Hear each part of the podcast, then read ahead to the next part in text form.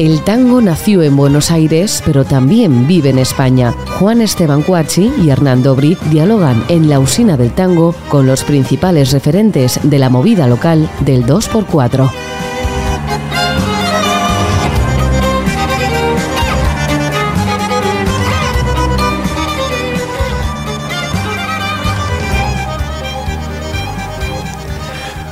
Hola, bienvenidos a un nuevo episodio de La Usina del Tango. Hoy nos acompaña una cantante y guitarrista argentina que vive en España desde 2002. Se formó en la Escuela de Música Popular de Avellaneda en Buenos Aires y en el Conservatorio Arturo Soria eh, en Madrid. Ha estudiado guitarra con Rubén Ruiz y Ramón Maschio.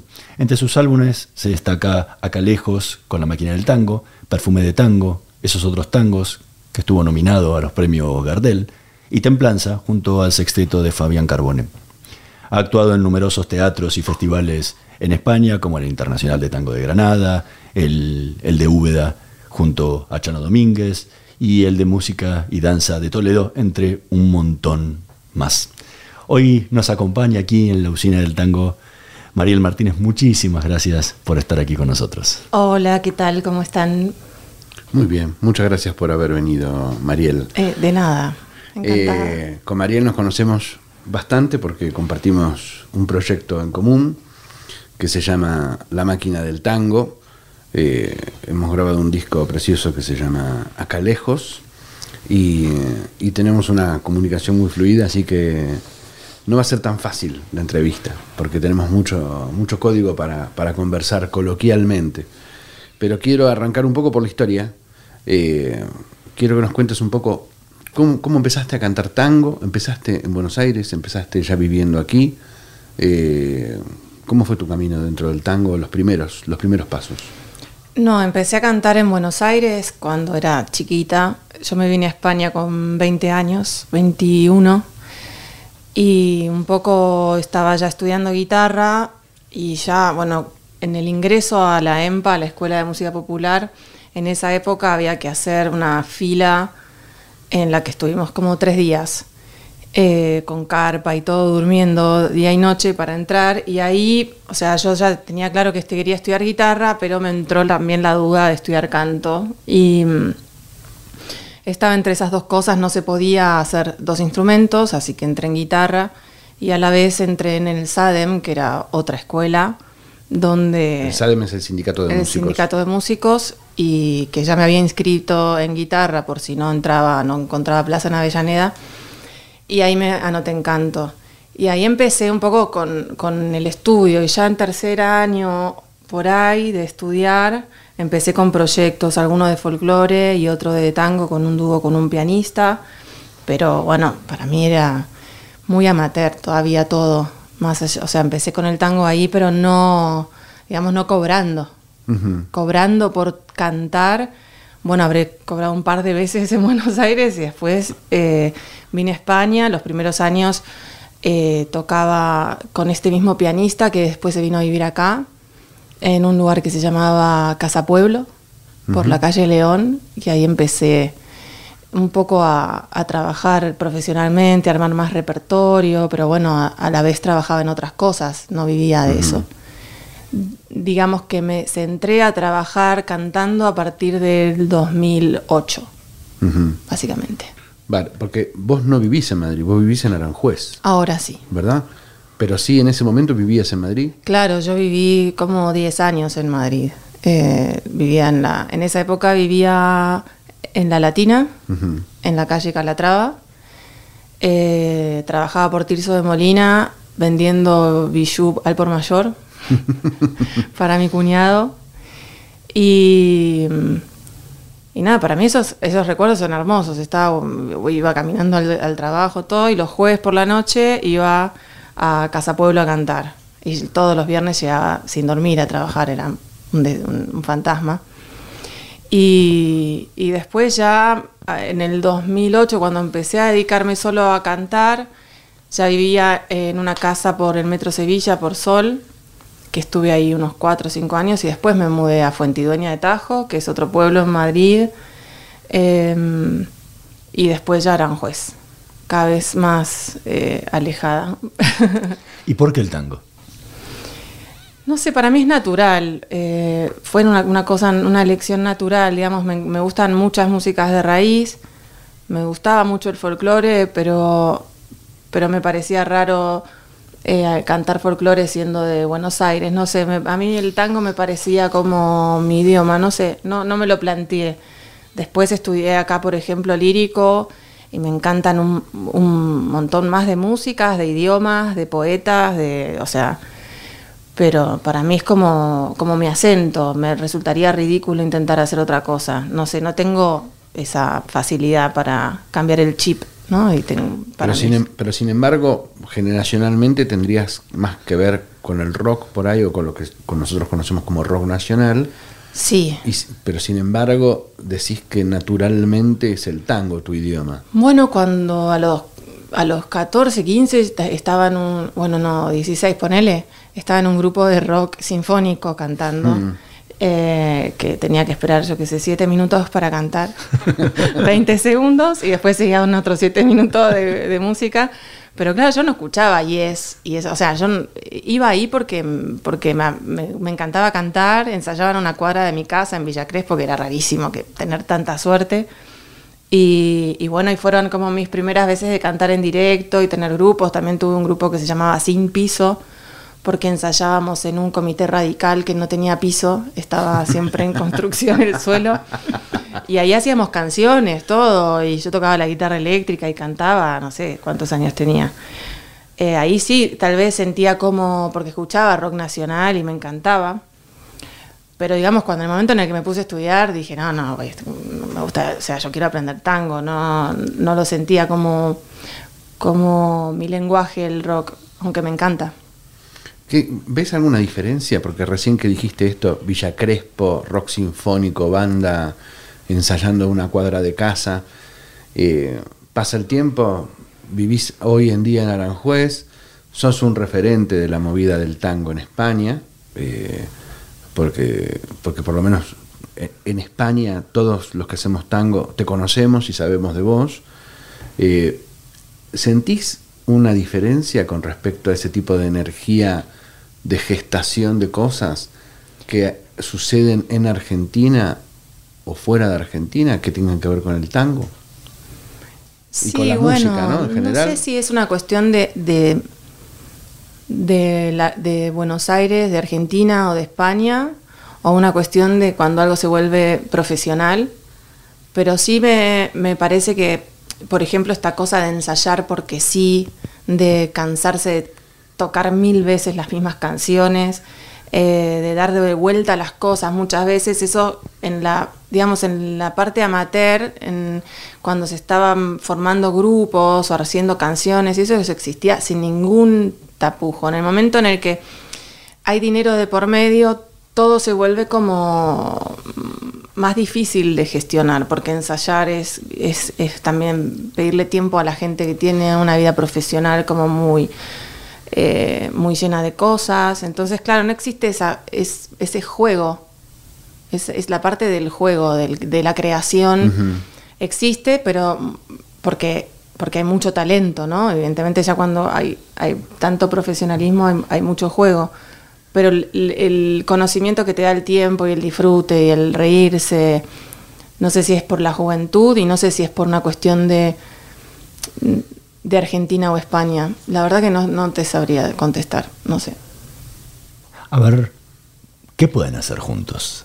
Ustedes hacen muchísimo, muchísimo música en la máquina, eh, pero bueno, aquí estamos abiertos a que puedan hacer lo que quieran y, e improvisen lo que quieras. ¿Qué querés cantar? ¿Querés cantar alguna de Charlie? ¿Alguna de Charlie? ¡Guau!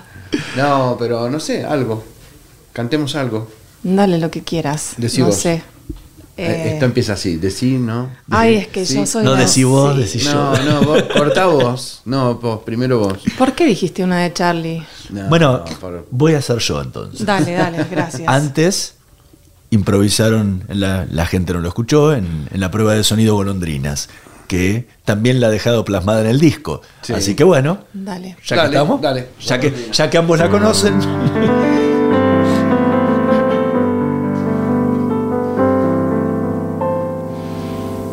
Golondrinas de un solo verano, con ansias constantes de cielo lejano alma criolla errante y viajera, querer detenerla es una quimera, golondrina con fiebre en las alas peregrina, borracha de emoción, siempre sueña con otros caminos, la brújula loca de corazón.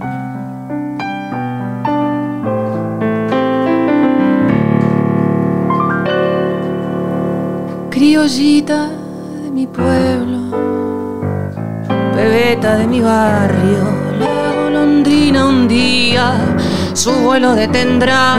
No habrá nube en tus ojos de vagas lejanías brazos amantes su nido construirá. Tu anhelo de distancia se aquietará en tu boca con la dulce fragancia de tu viejo querer. Criollita de mi pueblo, bebeta de mi barrio con las alas plegadas, también yo he de volver.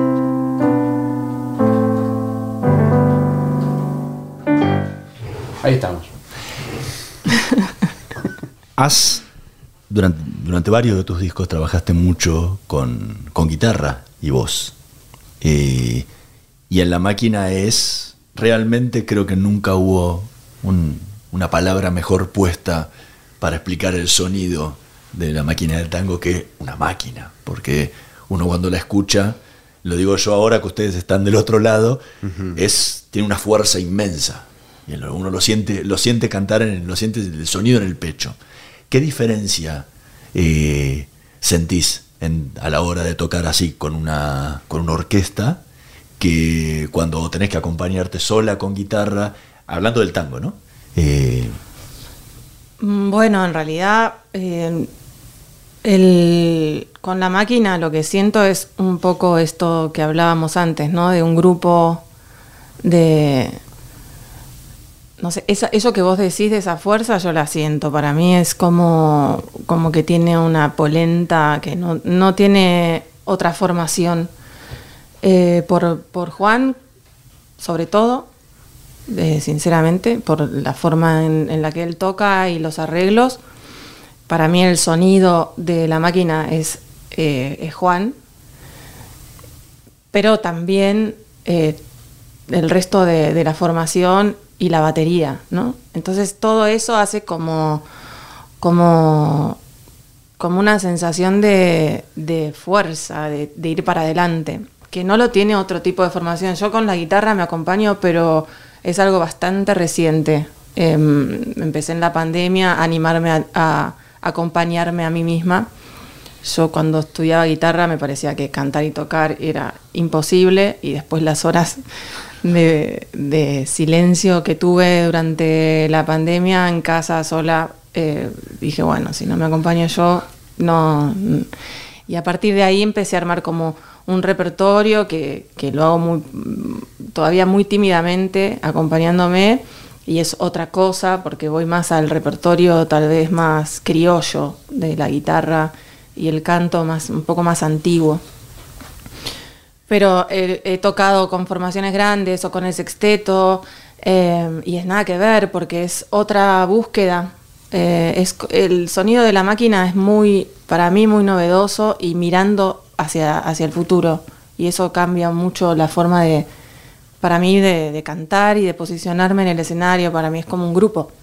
Vos tuviste que, eh, que hacer, no sé si esfuerzos, pero sí por ahí pensar cómo cantar en, diferente, en los diferentes grupos que has estado, desde la porteña, pasando por el sexteto de Fabián, o el dúo que a veces tenés con Fabián, así como la máquina. Eh, esa manera de cantar que tenés en cada, en, cada grupo, ¿no? Es una manera que vos fuiste buscando, tratando de adaptar a cada situación que se ha encontrado Eh, ¿cómo, ¿Cómo lo pensás eso? Bueno, la búsqueda de, de- de la técnica en el canto para mí es como eh, infinita, es muy compleja. Porque cuando era chica, por ejemplo, yo fumaba parisien a propósito porque quería tener la voz grave porque era fanática de Adriana Varela. O sea, en ese, en ese plan. Y obviamente era chica y no lo recomiendo. Pero bueno, fueron pasando los años y, en vez de bajar el registro, voy subiendo el registro de la voz, voy como estudiando. Y claro, hubo muchas épocas en el tango donde se usaba el registro lírico, hubo otras épocas en el tango donde se usa solamente el registro de pecho, básicamente hasta llegar al máximo que te dé el registro de pecho. Y a mí me interesa la búsqueda de algunas cantantes actuales o incluso de, la- de las cantantes brasileñas, donde un poco juegan con las dos cosas.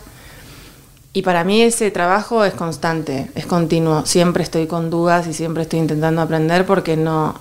Y después obviamente cada formación te va pidiendo un, un estilo, pero es eh, la búsqueda que estoy teniendo ahora con la máquina es muy, es muy parecida a la que tengo personalmente, ¿no? De tratar de no exagerar, de no tener mucha presión de aire, cosas tal vez medio técnicas, pero no, de no, de no gritar, por decirlo de alguna forma, de no llevar la expresión necesariamente ahí, sino eh, ser- tratar de ser un poco más sutil.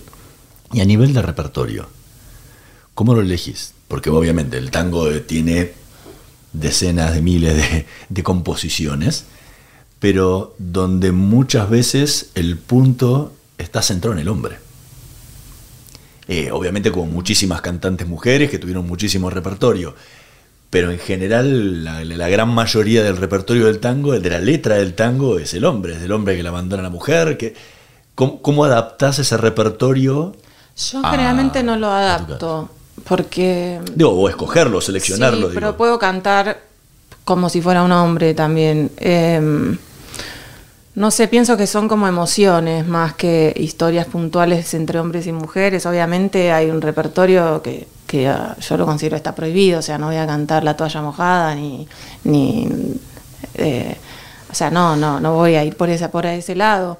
Pero una historia de amor no me, no me preocupa cantarla como si fuera un hombre, excepto que yo qué sé, que sean en el, en el repertorio no tengo mucha. mm, Depende también la época mía. Mi, sí, soy, soy como súper nostálgica. Esos debates los tenemos mucho con Juan, porque a mí me gustan los temas tristes. Es una, es una depresiva. Sí, soy muy depresiva. Es una depresiva. Bueno, pero y con el tango ¿no puedes tra- entras Claro. tranquilo sin problema. No, no, el, tan- el tango al lado de ella es una fiesta. No sabes lo que es.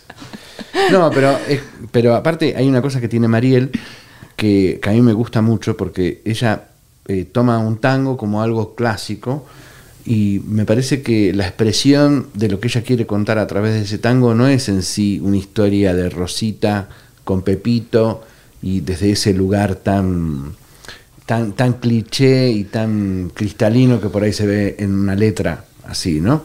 Sino que lo, lo trata como, como una obra de arte clásica que expresa un sentimiento clásico que siempre perdura y que puede ser eh, entendido desde distintos lugares. Entonces el él o ella eh, no, no tienen un sentido así tan estático, ¿no? Sino que, que- que creo que Mariel se, a- se anima a poder expresarlo más, este, más abiertamente, ¿no? Por eso también eh, nuestro trabajo en la máquina es piola. Pero déjame preguntarte esto, porque me viene bien lo que dijiste antes de Adriana Varela y ahora.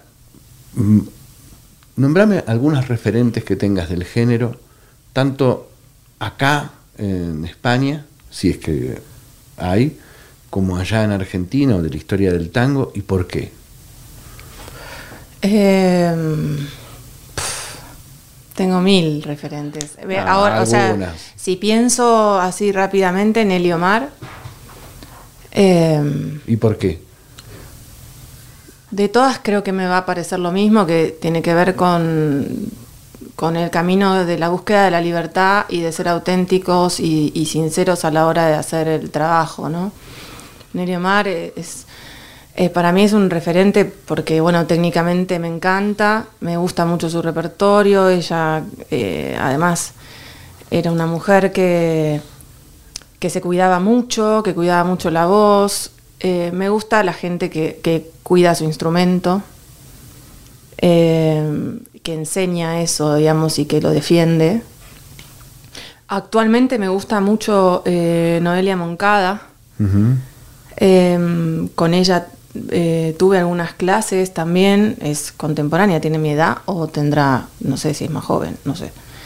Eh, me gusta mucho cómo busca y cómo trabaja la técnica, entonces tu- tuve algunas clases con ella para, para que me cuente cosas, para, para saber cómo, o sea, básicamente, no solo en el género, pero en general al- me, me alucino con la libertad de muchos artistas arriba del escenario y esa es como mi búsqueda. Eh, queda mucho camino, ¿no? Pero mi idea es esa, como trata- poder tener todos los elementos técnicos para ser libre y poder hacer eh, lo que quiera. En este caso con el tango, pero, pero me parece que es ¿Y acá en España cuando llegaste encontraste referentes? Y acá en España está Patricia Nora, que, que la fui a ver. Patricia y Nora. Patricia Ah, Nora. Patricia Nora. No te hagas. que, que bueno, ella es, es, es divina. Es, eh, es como.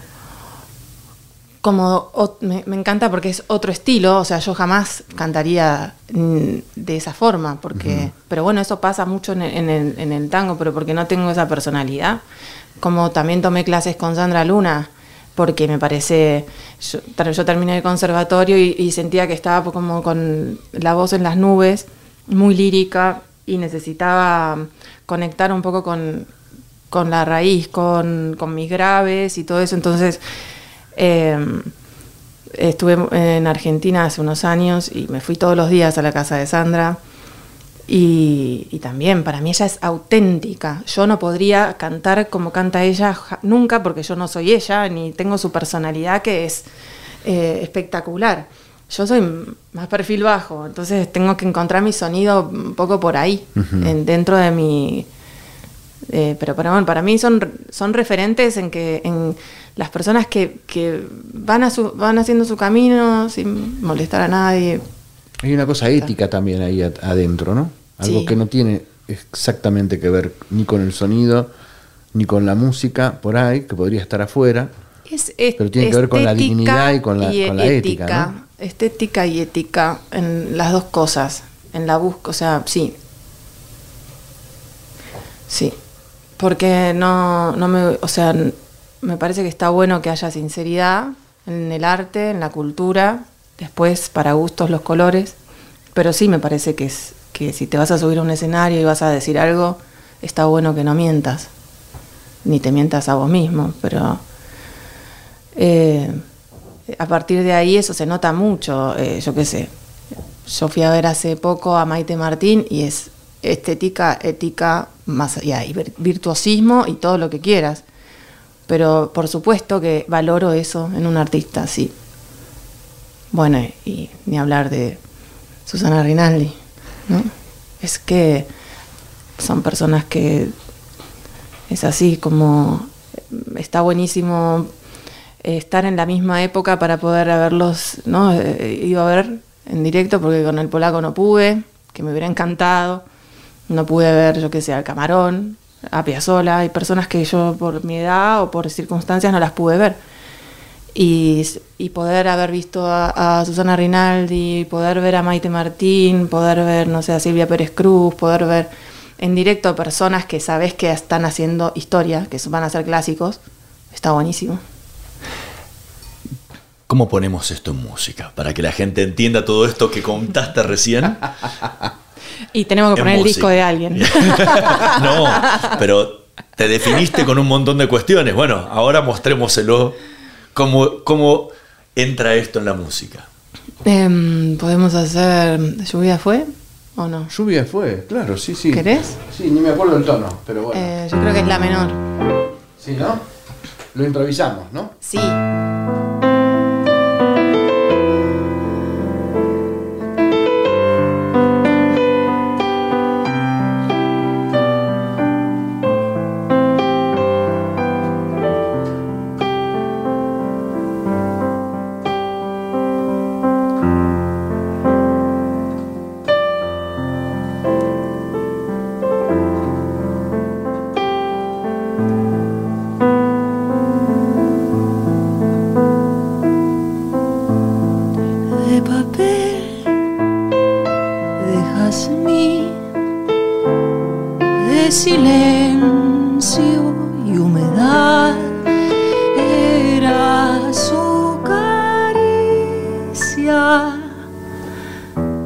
Lejana, era su voz, ventana y malvón, sol de Almagro y lambaré, vuelan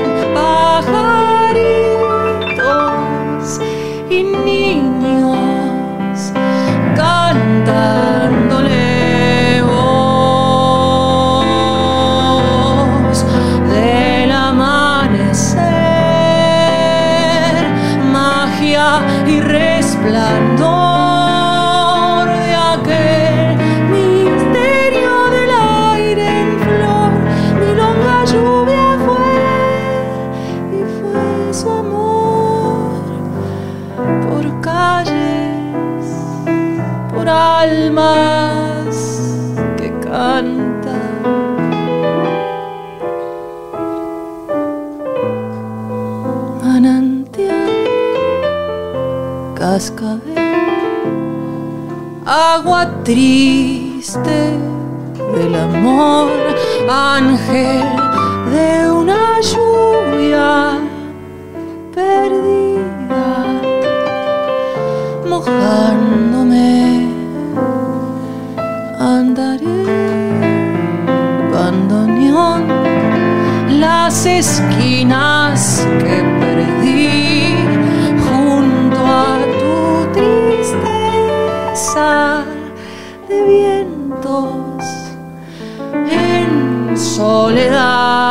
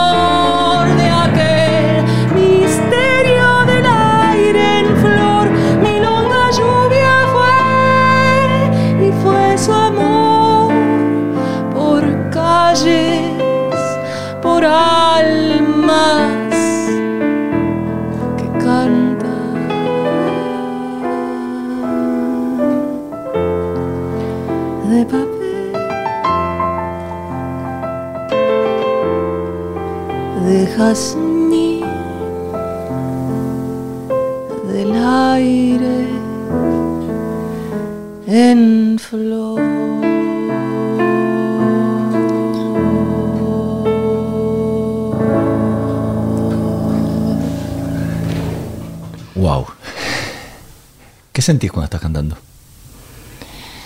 ¡Wow! 400 cosas a la vez. Pero pará, es distinto conmigo, ¿ah? No me voy a meter en esa No, pero está buena la pregunta. Pero ¿qué, sentías? sentís? Porque yo te, te- la gente no lo ve, ¿no? Pero al verte de- interpretando, porque no solamente cantando, es interpretando, y digo, sentís como que a la otra persona le está pasando algo por dentro. Digo, Sí, ¿qué- qué- bueno, ¿Cómo mi- explicarías eso? Eh, hay como, es como una peli, como si una película. eh, y este, esta canción es como que transcurre en Buenos Aires, inevitablemente estés en cualquier hora y en cualquier lugar en donde la cantes. eh, pasa en Buenos Aires y de día.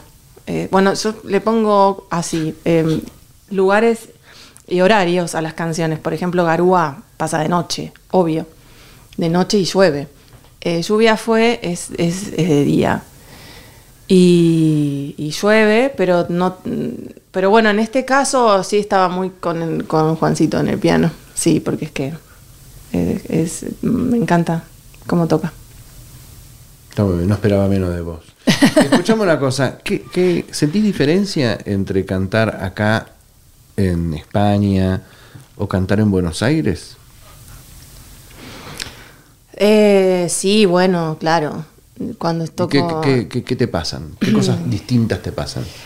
Y en Buenos Aires es como, primero que tengo a toda mi familia, entonces ya es, eh, es- tengo como un- una ovación garantizada que eso está buenísimo.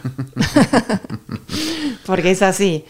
Y una emoción muy grande. Bueno, cuando presentamos el disco vinieron mis hermanas. Sí, me acuerdo. Eh, es como, para mí, eh, si uno es, fuera un árbol la familia está, es parte de todas esas raíces y es, es impresionante. Yo me siento más fuerte, mucho más fuerte cuando estoy allá. Eh, y por otro lado, eh, es, es, bueno, es la cuna ¿no? de, esta, de esta música, entonces bueno, le da un- bastante responsabilidad y uno lo quiere hacer mejor, entonces ap- aparecen como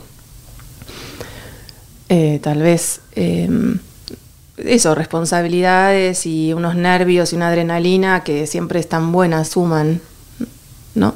Pero bueno, eh, en el caso de España no es que no tenga nervios ni adrenalina, en- en- en- se transforma eso, eh, son ustedes, mi- los músicos con los que con los que toco son como lo que me genera estar a la altura y poder, no sé, es, es como esa adrenalina también de decir, bueno, quiero, quiero hacerlo bien. Empezaste como guitarrista. Empezaste tu formación musical como guitarrista. Sí. ¿Por qué, ¿Por qué cantas? No sé. Empecé como guitarrista porque mi tía tocaba la guitarra. Eh, mi tía falleció, yo no la conocí. Falleció antes de que yo naciera. Y en la casa de mi abuela había una guitarra en un placar y yo fascinaba, me fascinaba el olor de la guitarra, o sea, el olor. Em, y me gustaba mucho el, el sonido de las cuerdas de nylon de la guitarra. Me- a mí me encanta la guitarra, es mi instrumento favorito. Y cantar me gustó siempre, lo que pasa que, que por mi personalidad a mí me daba mucha timidez. Entonces yo cantaba en casa mm, para mis hermanas o yo qué sé, canciones de, de Baglietto y, y todo esto, o sea, sí, bueno, será en abril, reap, Claro. ¿viste? Claro, Eh, sí, sí, así empecé, así eso, empecé. Será en abril, no sabes ser más, no lo triste que estoy. Me van a hacer llorar. Se me ha hecho vuelo de trinos y sangre la voz. Se me ha hecho pedazos mi sueño mejor. Y acá es para llorar. Se ha muerto mi niño. Mi niño, mi niño. Mi niño bueno. Así era. Esas son las- esos son los momentos más, más, más, más alegres. No, no, es como desayunar con la ralde. Te revienta. Es como estar con sábado, ¿viste? Le vas a pedir un consejo a Cago, ¿me caso? No. Y no, por las dudas. y bueno, y después me fui animando, yo qué sé. Eh, y me fue siempre mejor cantando que tocando la guitarra, así que se fue dando solo, por decirlo de alguna manera. Bueno, María Martínez, muchísimas, muchísimas gracias por habernos acompañado hoy. Fue un placer enorme Gracias a ustedes. escucharte cantar, escucharlos a los dos juntos eh, tocar y Teo, obviamente estás comprometida para seguir charlando con nosotros en otra oportunidad Cuando quieran. y, y que Gracias. sigamos disfrutando de, de tu música. Muchísimas gracias. Muchas gracias a ustedes. A vos. Nosotros nos vamos a reencontrar en el próximo episodio de La Usina del Tango. Nos vemos.